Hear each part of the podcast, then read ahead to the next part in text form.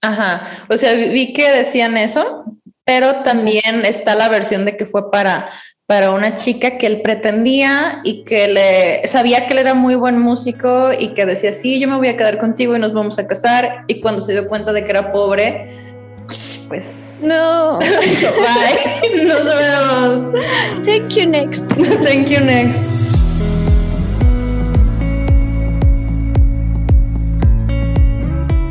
Hola, ¿cómo están? Bienvenidos a un episodio más de Crescendo Podcast, un, un, podcast de músicos para todos. Antes que nada, recuerden que nos pueden encontrar en las redes sociales como Crescendo Podcast en Instagram y en TikTok y como Crescendo Podcast UDG en YouTube y en Facebook. Hoy estoy con mi amiga Natalia. ¿Cómo estás, Natalia? Bienvenida. Después de vacaciones. Ya sé, ay, pues no sé qué tipo de vacaciones tuve, la verdad. Fueron de estudiar, dormir y pues sí, no, no, no salían a ninguna ¿Y comer? Ah. ah. bueno, sí, o sea, es, es, la ventaja, ¿no? Que puedes hacer todo eso en pijama también, eh, pero como volviendo tenemos que estar luego, luego ya casi entrando a finales, pues no.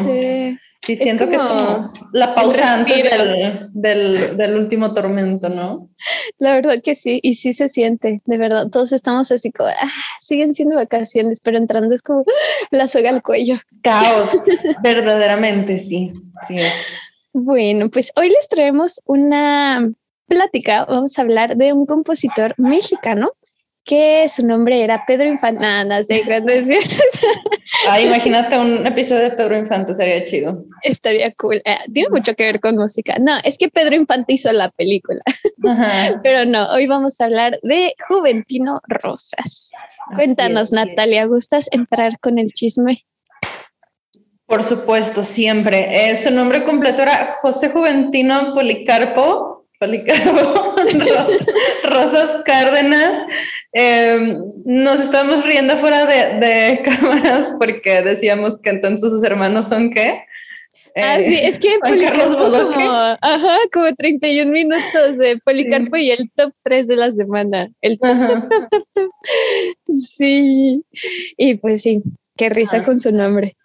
Sí, bueno, él nació el, el, 24 de enero de 1868, sí, mi fecha está bien, en Santa Cruz, Guanajuato, que antes era Santa Cruz de no me acuerdo qué, pero ahora se llama Santa Cruz de Juventino Rosas en honor a, Juventino Rosas. Ay, qué bonito. Sí, de hecho, si buscas Juventino Rosas, te salen mucho de, de ese pueblo porque es como ah. un pueblo este, muy como mágico. Ajá. Y este, México mágico. Ajá, y, lo conocen más como Juventino Rosas, el pueblo. Qué bonito. Así van a ser el, el pueblo, Natalia. Ay, imagínate. Vamos a Anael Ibarra por unos tacos. Muy bien. Y pues falleció en Cuba el 9 de julio de 1894 a la corta edad de 26 años, ¿no? Me parece ser. Ay, como que esta temporada de podcast ha sido de músicos que murieron antes de los 30. Ya sé, y han estado interesantes, ¿no? Porque eh, pues hemos hecho de, de sí músicos de los que no se difunde demasiado. De hecho, tiene algo de relación la vida de Juventino con Ángela Peralta, que si no han visto... En el multiverso de, de, Avengers.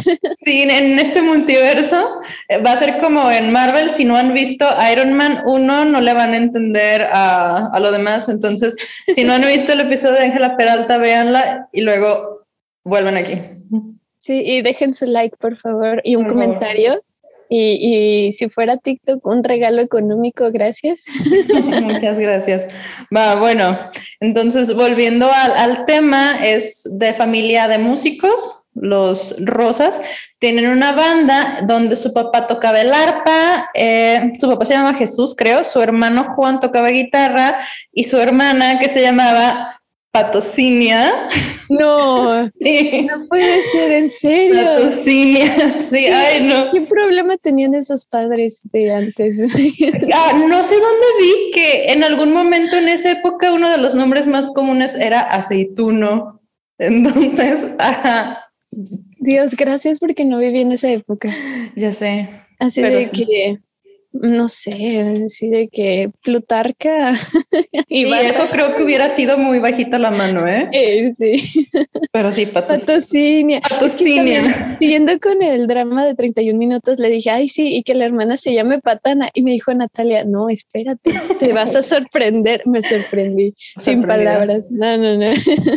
ah, bueno, Patocinia era la cantante, o sea, entre eh, su, su, familia era en una banda. Entonces, cuando nació Juventino, que era el más chico, dijeron, nos hace falta un violinista, entonces él va a tocar el violín.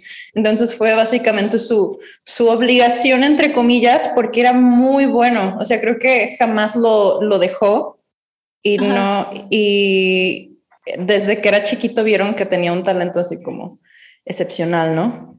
Sí, y que de hecho yo vi que, bueno, le enseñó a tocar violín su papá.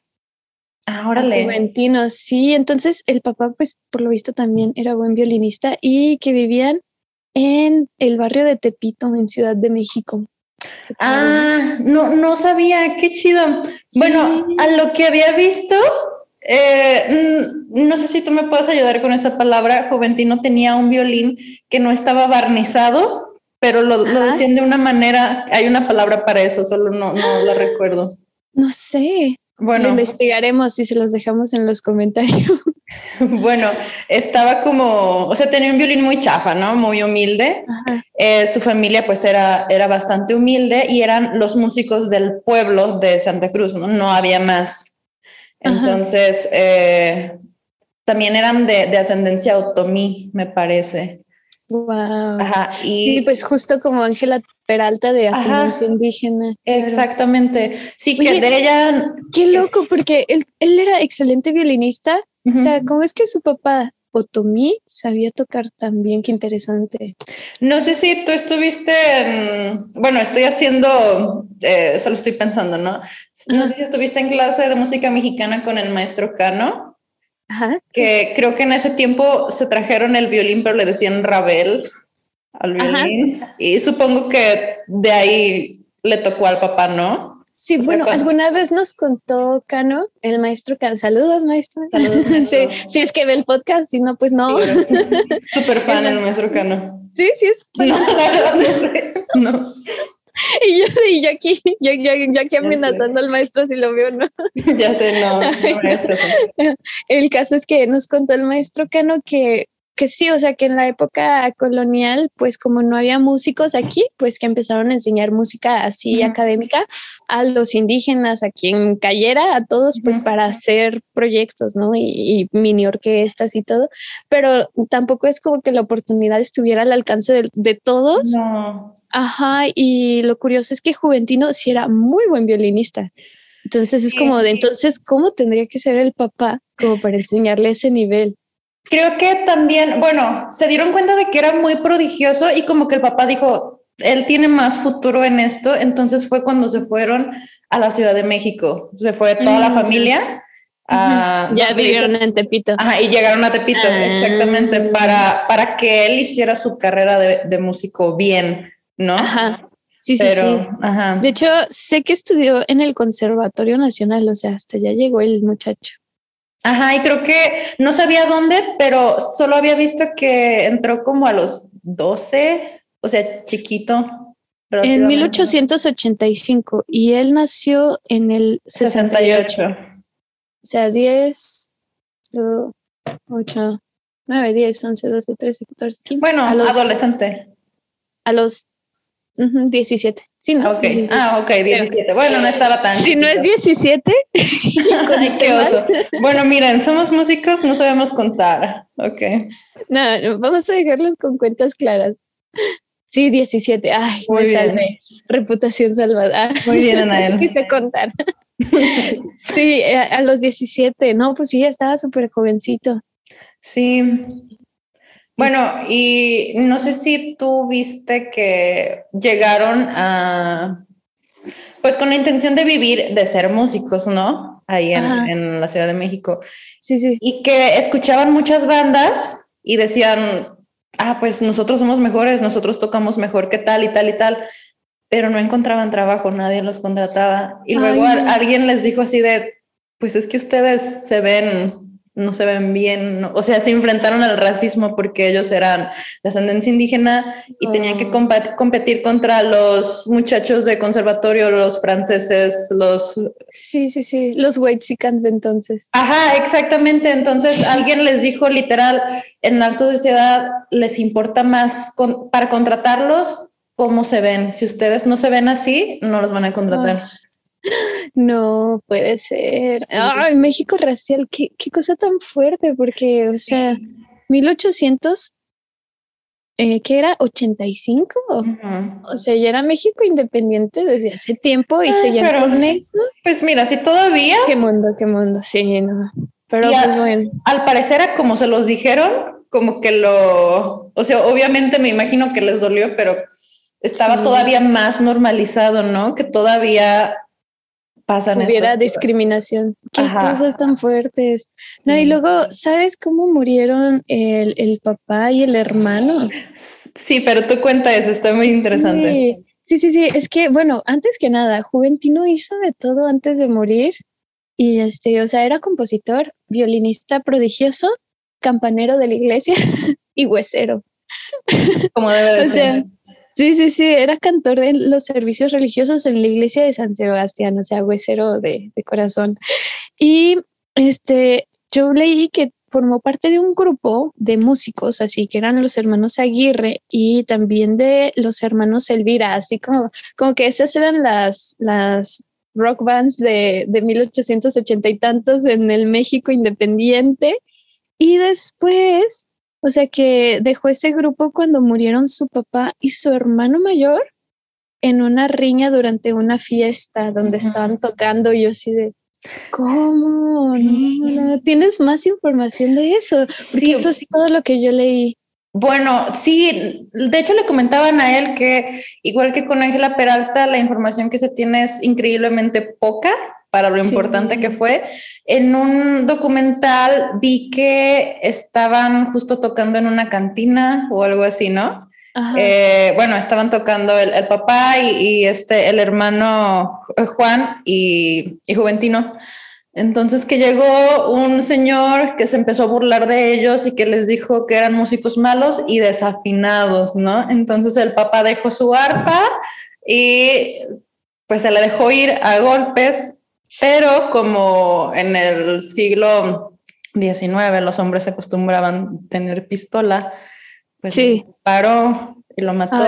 Entonces el hermano se le dejó venir también y también le disparó.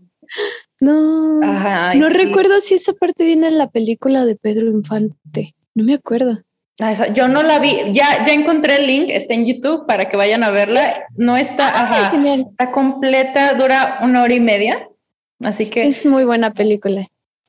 Yo no la he visto, pero sí en lo que estuve viendo citaban mucho a la película, entonces ya tengo altas expectativas.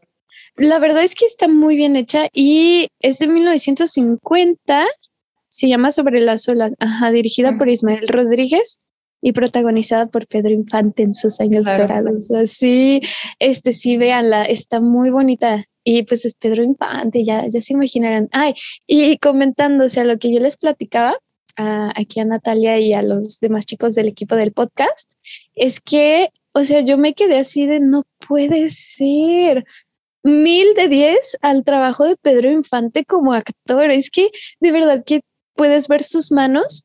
O sea, y yo que soy violinista era como de, si está tocando él, porque se veía tan real, lo hacía muy, pero muy bien demasiado bien. ¿Serio? luego, sí, de verdad que te quedas así de, ¿en serio está tocando el violín? Sí. Porque hay unos trabajos horribles, ¿eh? De... Sí, ay, vengo a criticar. El violín de mi padre de Netflix me dio risa. Vi cinco minutos. Pésima película, ¿no? Ay, ay, no. ¿En serio? Agarran el violín, pero mal, mal, mal. O sea, ni siquiera se esforzaron en saber cómo, cómo era la postura. Nada. Nada. ¿sabes?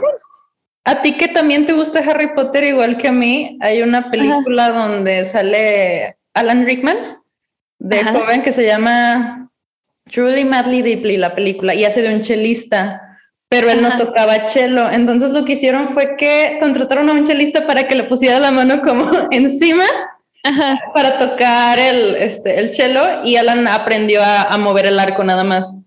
Entonces, oh, ya ahí como que con un truco de la cámara se ve como que...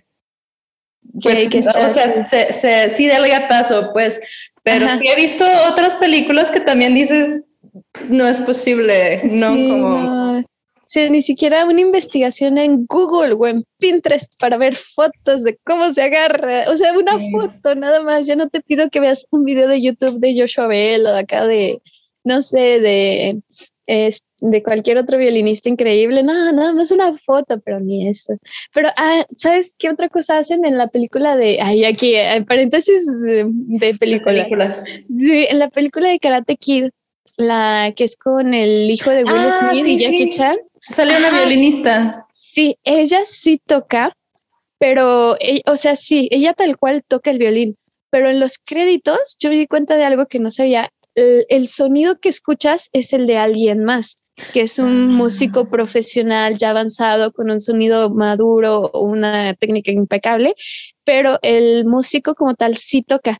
La pero chica, tú, ajá. la chica sí está tocando, pero no tan bonito como lo que escuchas, porque lo que escuchas es de una violinista de la filarmónica de allá o así. Órale. Entonces, ajá, así se hace también, pero ahí, o sea, el trabajo del actor simular que sí lo haces, las posturas, o sea, estudiarte el arco y cómo agarrar el violín, o sea, yo creo que el sonido no es de Pedro Infante, obviamente, pero la postura 10 de 10, o sea, yo lo veo y es como de, sí está tocando, o sea, no solo está por encimita el arco, sí, está, tocando, ajá, no suena tan bonito, pero sí lo está haciendo según yo. Igual, vean la película y ahí nos cuentan su opinión en los comentarios, si sí o si qué.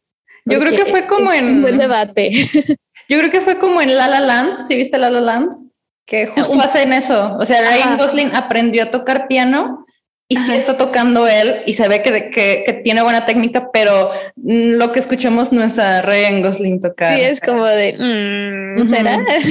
No, es demasiado bueno para ser verdad, pero, pero el mérito de, de, aprenderse cosas tan complejas, sí. pues no se las quita. Más aparte los guiones de las películas y pues su actuación, o sea, wow, 10 de 10 actores. Sí, pero bueno, después de esta pausa de, de cine. de cine. Este, ah, ok, entonces se murieron. se murieron. Ah, sí, sí, mataron al papá y al hijo. Sí, eh, entonces Juventino siguió hueseando, trabajando y todo.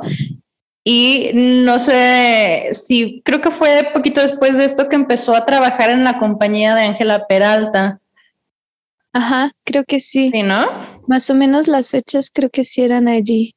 Ajá, bueno, entonces eh, se fueron, fue cuando tenía su compañía de, de ópera, se fueron a Mazatlán, se mueren, creo que de 80 más o menos que eran, Como sobreviven. ¿no? ¿Cómo? Ah, no sobrevivieron. Sobrevivieron cuatro, entre ellos no, ¿En serio? Sí, bueno, eso me fue. acordaba de esa cantidad de músicos. Ay, qué triste. Bueno, no sé si fue así como más prolongado, pero sí, o sea, de los poquititos que sobrevivieron fue Juventino. Uy, para después volverse a enfermar y morir. Ah, ya sé, spoiler, pero, pero sí. Spoiler, se murió. Sí. Pues claro que se murió. Obviamente. Pero, qué triste. Pero sí estuvo ahí eh, cuando Ángela ya estaba perdiendo como que su fama. Él trabajó con, con ella en su compañía. Justo entonces. Ajá. Ay, no, qué Sí, sí, pero él apenas iba empezando su carrera, ¿no? Apenas estaba componiendo, ya sabían que era un muy buen violinista, también eh, era pianista, muy buen pianista. Y en, en, un momento escribió algo para Carmen, ¿se llamaba? Ajá, para la señora Carmen Romero Rubio, que era la entonces esposa del presidente Porfirio Díaz. Del dictador. Del, spoiler. Ah. spoiler. Bueno, eso ya deberían de saberlo. Eh, compuso un vals que se llama Carmen, en su honor. Entonces, eh, a lo que vi, lo hizo para, o sea, e, ella se ve que estaba escrito para, para ella pero cuando lo iban a tocar, ellos no querían que él dirigiera porque pues le hicieron el feo porque racismo Ajá, y aparte algo pasó con las partituras. En la película sí lo explican bien. Ah, eso sale en la película. Sí, sí, sí, eso sale. Y haz de cuenta que está bien dramático porque todos están así como de, como que el director ni la estudió y, y ya estaba en boca de todos la duda de si lo había escrito él o no.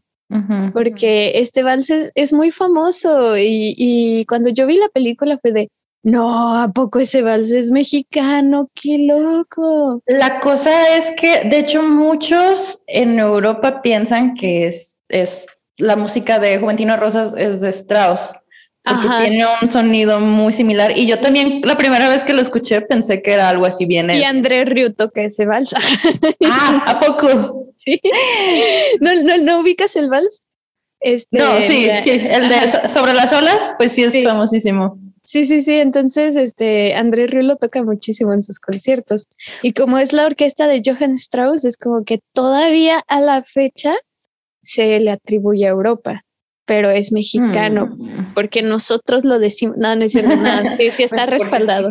Está ah. respaldado por Pedro Infante. Amén.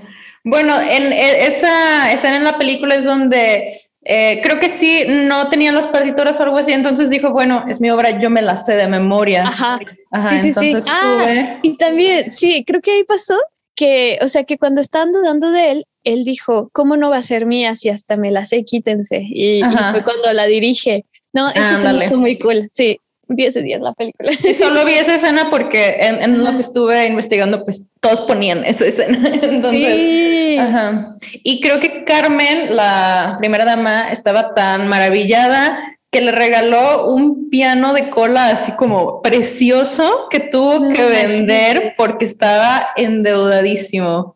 Ay, no, qué triste. Sí.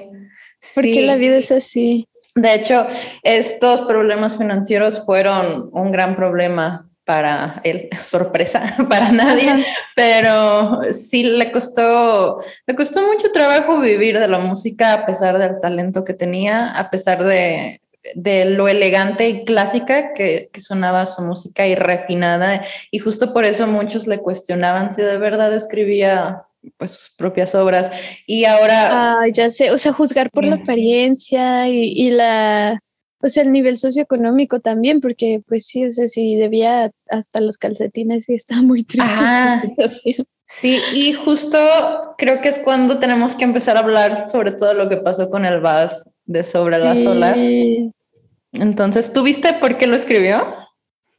Ay, no, no, no, ¿por qué le escribió? Es que yo vi como dos versiones. No recuerdo si fue por la chica que lo rechazó. Ajá, sí. Sí, ¿verdad? Ajá, porque sí, en un libro vi que era porque se estaba en un balneario de no sé qué y dijo, ay, pero se me hizo como que muy sonso y seguí buscando. y... Ajá, que era por cuando veía los manantiales, ¿no? Ah, que lavaban ahí y cosas así, como se movía el agüita y todo. Ajá, o sea, vi que decían eso, pero también está la versión de que fue para, para una chica que él pretendía y que le sabía que él era muy buen músico y que decía, sí, yo me voy a quedar contigo y nos vamos a casar. Y cuando se dio cuenta de que era pobre, pues... No. Bye, nos vemos. Thank you next. Thank you next. Y pues sí, o sea, básicamente por eso, porque no tenía dinero. Entonces se agüitó mucho, porque aparte de estar endeudadísimo, mm, había perdido a, pues a su crush, ¿no? Entonces fue cuando, cuando escribió este vals, que al principio tenía otro nombre. Eh, ya había visto que le había puesto así como debajo del sauce de no sé qué, así como algo mm, muy... Sí, yo vi que, bueno, quién sabe, porque yo había visto que el primer nombre era junto al manantial. Ah, ajá. Ajá. Pero creo que en la película sí sale una parte de esa escena, entonces recuerdo, no, no me hagan mucho caso, pero está Pedro Infante tocando el violín junto al manantial, tal cual. Así justo poquito después de que lo rechaza la chica. Entonces, no sé si sea así como en reminiscencia a a, que el rechazo fue ahí. Yo creo que sí, o sea, lo malo de, de, este compositor es que no, hay muchas fuentes que se contradicen.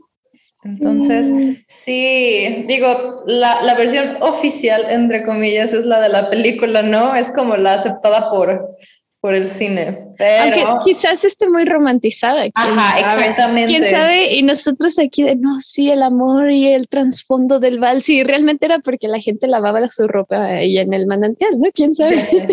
bueno, o sea, sí se sabe que era por, por esta chava, ¿no? Pero, por esta chava. bueno, sí, por ella, pero, eh, pero sí, mm, entonces eh, escribió este vals que eh, como estaba tan endeudado, vendió a un, a un editorial, ¿no? Vendió sus derechos por cuánto? Por la enorme cantidad de 45 millones de pesos. No, no es cierto, fueron 45 pesos, 45. Le decía a Natalia, yo le daba 90 y me quedaba con él. ya sé, pobrecito. O sea, imagínate, él no tenía idea de todo el éxito que iba a tener y lo vendió por 45 pesos, que en ese entonces pues era, un, era ¿Qué serían? Yo creo que serían unos 20 mil pesos cuando mucho, por decir una que menos, ¿eh? Yo creo que menos. Igual y sí, ¿no? Igual y unos 10 mil pesos. A lo mejor, no tengo idea, pero no, no, o sea, no era demasiado de cualquier manera para el éxito que tuvo, ¿no? Porque de regalías y así este vals les tuvo ganancias de pesos de ahorita como de 200 millones o algo así. No. O sea, algo muchísimo. Obviamente no, porque fue un hit en, en el, aquí en México, como, pues, pues sí, o sea, fue, fue un hitazo aquí en México, tanto como en Europa, ¿no? Disco de oro. Ya sé, triple platino. Sí, sí, sí, lo que todo el mundo bailaba en las fiestas. Ah, sí. Sí, y lo vendió a la casa Wagner y Levian. Ah, sí, que ellos fueron quienes, porque lo hicieron firmar un papel de que él cedía todos los derechos para que ellos hicieran lo que, quisieran. Entonces, pues le aplicaron la misma de te vendo los masters de mis canciones, ¿no? Entonces él seguía siendo el compositor, pero, pero ya no tenía. y aparte, o sea, al ser una compañía extranjera, pues más se dudó de si su música era suya y Ajá. claro.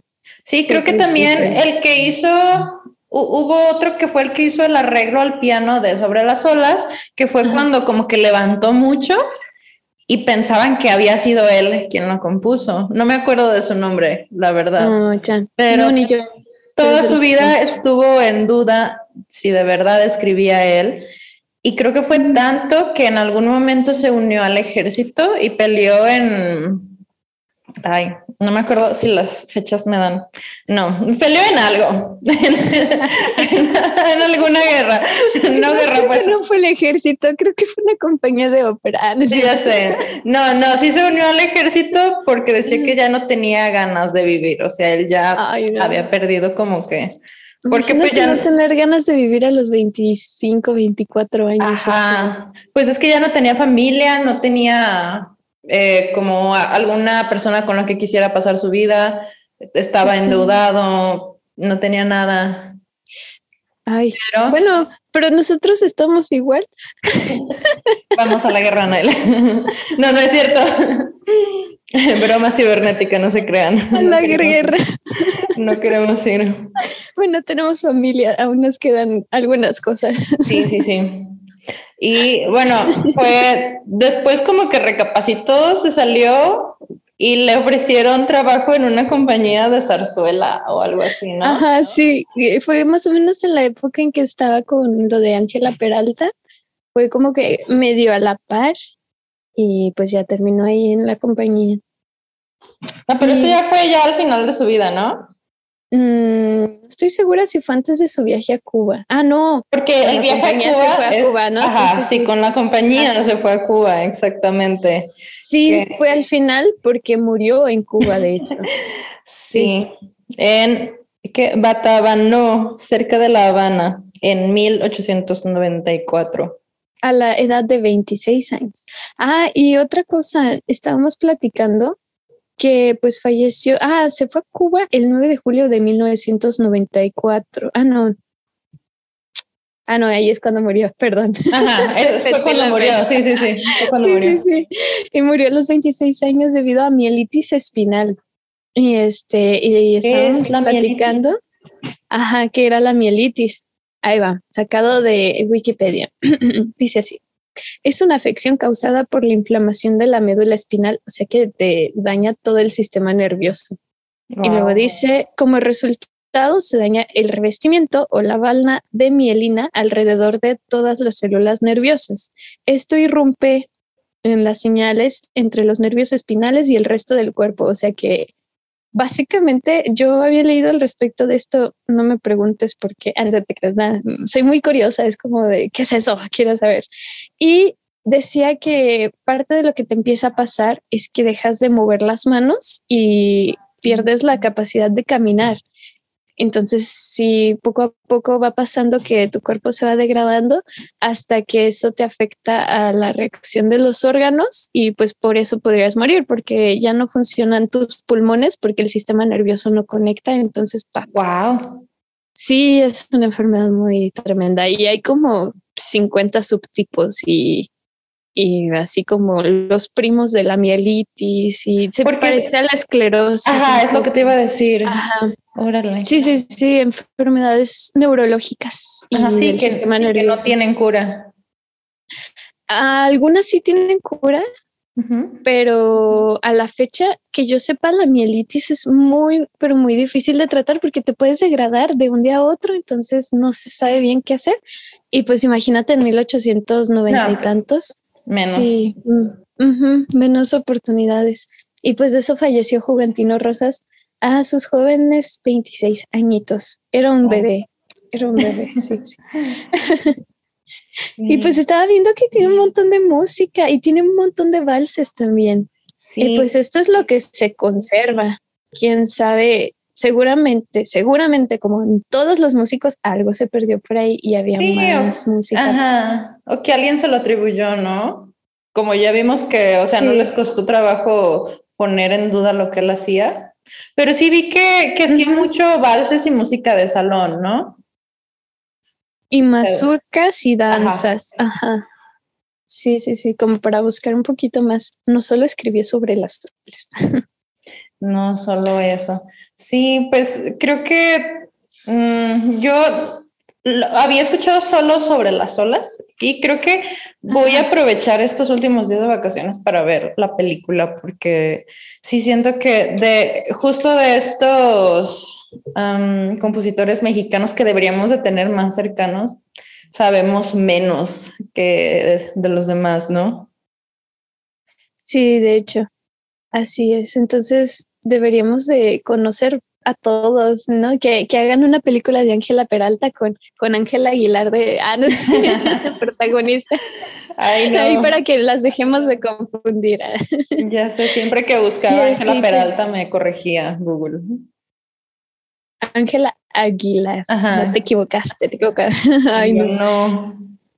Y pues otra cosa que podríamos platicar de él es que sus restos fueron regresados a México Ah, porque en 1909, ajá, el, periodista Miguel Necochea y la Sociedad de Compositores Mexicanos pues quisieron exhumar el cuerpo y todo esto y llegó a Veracruz. Ahí eso se hizo bien triste, o sea que en un, en un vagón del ferrocarril mexicano, pues que fue como la, capilla y que pues ahí llegaron todos a, pues sí, a rendir ah, como su, ¿cómo se diría? Como rendir su... Sus condolencias. Ajá, sus condolencias. Sí, pues sí, podría ser así el protocolo. Y que ahí se tocaba su vals sobre las olas por todas partes. Es como, ay, no puede ser. Y que estaban, eh, habían compositores, estaba Miguel Lerdo de Tejada y Ernesto el Orduy, que fueron como los principales que estuvieron así de que es que es mexicano, es que no se vale, es que hizo muchas cosas importantes, regresen lo mínimo y pues está en la rotonda.